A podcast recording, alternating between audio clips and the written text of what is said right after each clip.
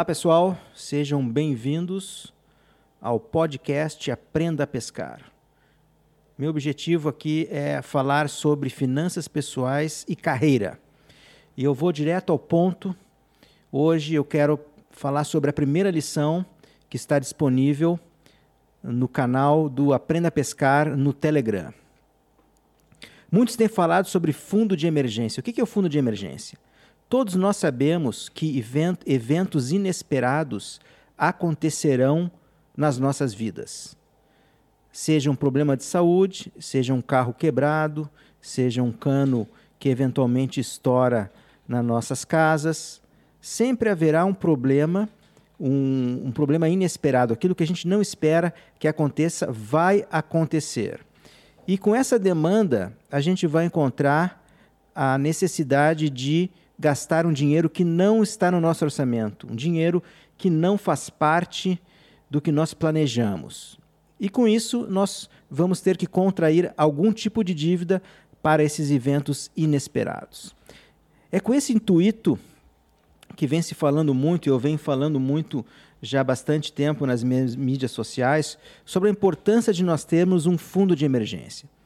O que é um fundo de emergência? O fundo de emergência é um valor mínimo que tu tem numa conta separada, seja mil reais, dois mil reais, três mil reais, ou até mesmo um valor uh, que corresponde de três a seis meses do meu custo fixo mensal. Então vamos dizer que eu tenho um custo fixo mensal de mil reais, eu teria numa conta separada a nível de fundo de emergência seis mil reais ou pelo menos três mil reais. Então isso é o mais importante que eu vejo hoje é a gente ter esse hábito de ter um fundo de emergência e preservar esse fundo de emergência. Então, uma vez que eu tenho um fundo de emergência, e que eu uso esse fundo de emergência, a primeira coisa que eu tenho que fazer é repor esse valor no fundo de emergência. Então, o primeiro ponto da lição 1, que já está disponível no canal Aprenda a Pescar no Telegram, diz respeito à importância do fundo de emergência. E isso aí, eh, a pergunta que sempre me fazem, Carlos, onde é que eu deixo o dinheiro do fundo de emergência? Esse valor do fundo de emergência, eu, eu sugiro que a pessoa deixe num Tesouro Selic. Por que o Tesouro Selic? Porque o Tesouro Selic tu tem uma liquidez diária desse valor, como nós estamos falando de um imprevisto, tu não sabe quando vai acontecer, e no Tesouro Selic tu consegue sacar o dinheiro no mesmo dia sem nenhuma penalidade. Então tu tem uma liquidez. E tu tem um juro atrelado à taxa, à à taxa básica de juros no Brasil. Então, teu dinheiro vai ter, sempre estar tá crescendo e tu vai ter liquidez e tu vai estar tá correndo o risco do, da dívida soberana brasileira.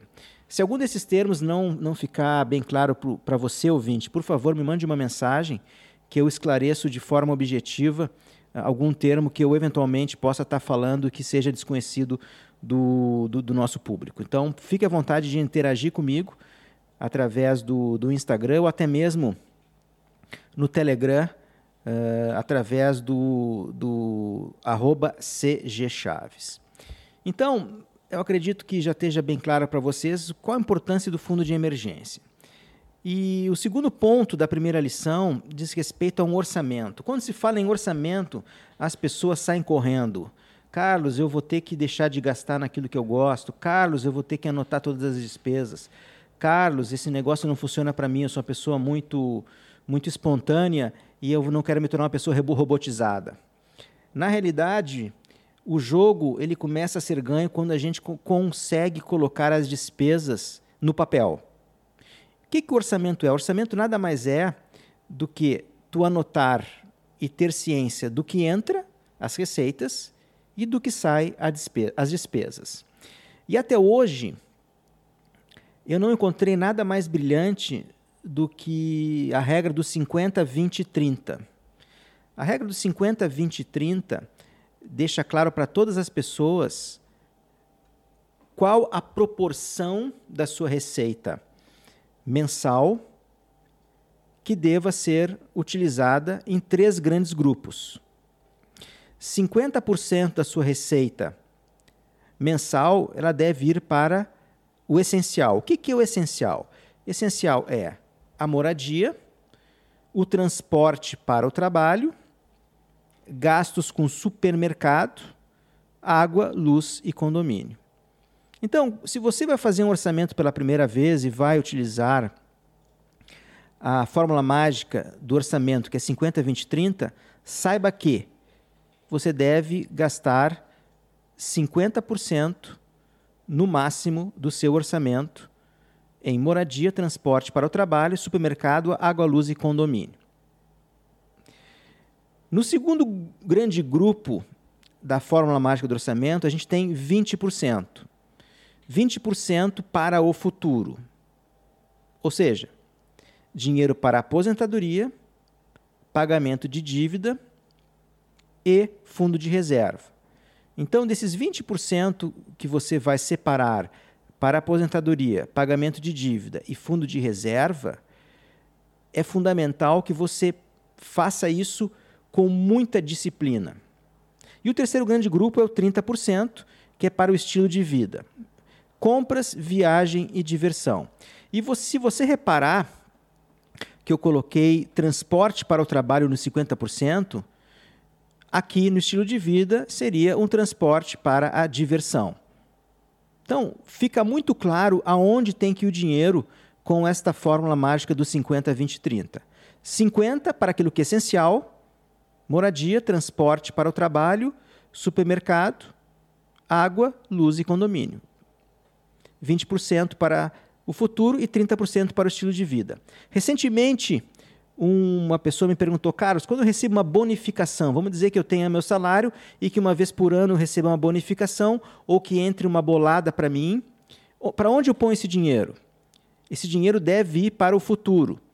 Deve pegar todo aquele dinheiro, aquele, aquela, aquela receita inesperada, no bom sentido, e deve colocar para o futuro. Por quê? Porque quanto mais dinheiro você tiver nessa fatia, Quanto mais meses você tiver guardado que correspondam ao seu custo fixo mensal, mais saúde financeira você terá. Então, uma pessoa que tem separado, vamos dizer, seis meses do custo fixo mensal, tem menos saúde do que uma pessoa que tem dois anos separado, equivalente ao seu custo fixo mensal. Então, na realidade, pessoal, é tudo muito simples. Tá?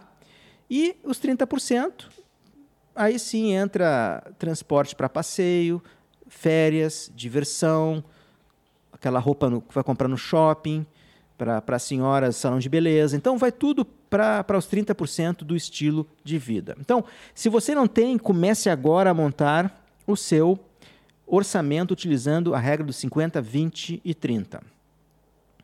E no último ponto da primeira lição, eu abordo a bola de neve.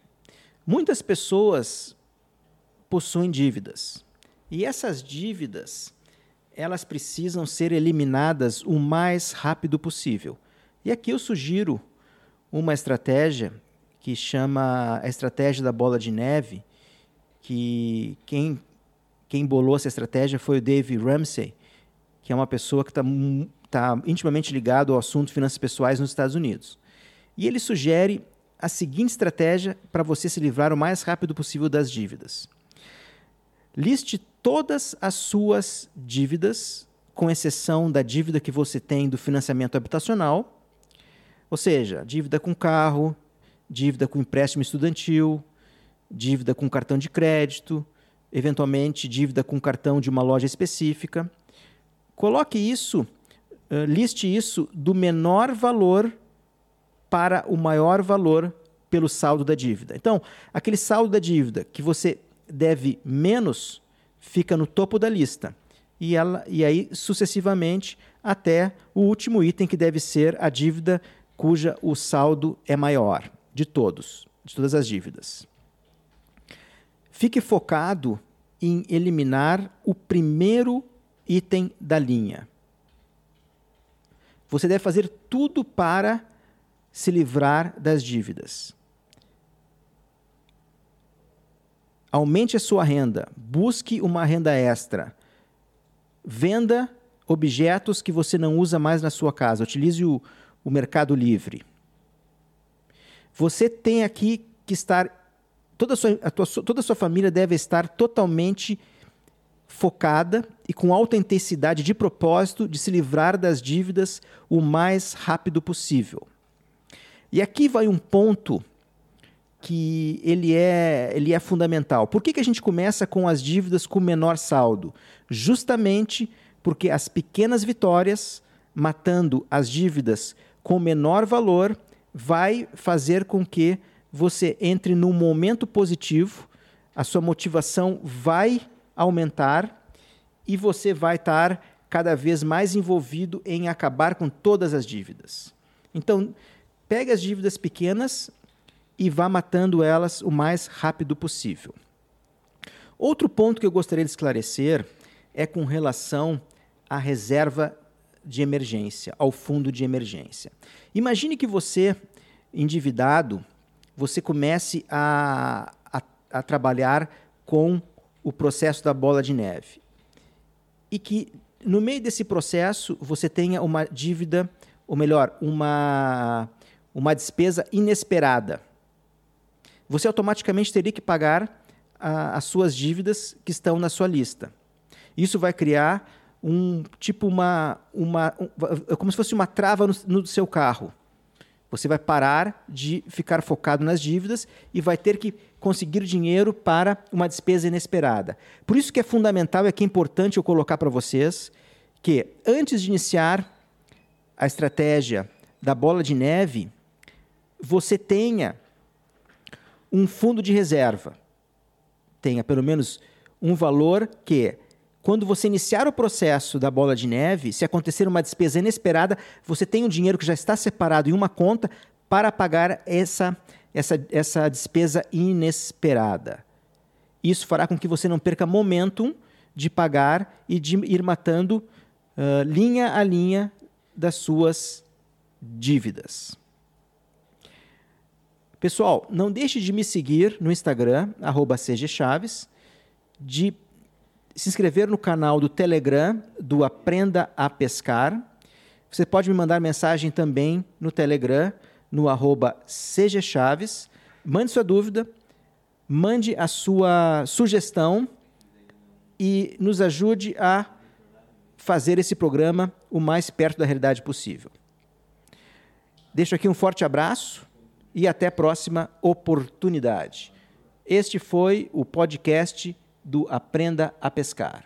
Um abraço a todos e até a próxima. Fiquem com Deus.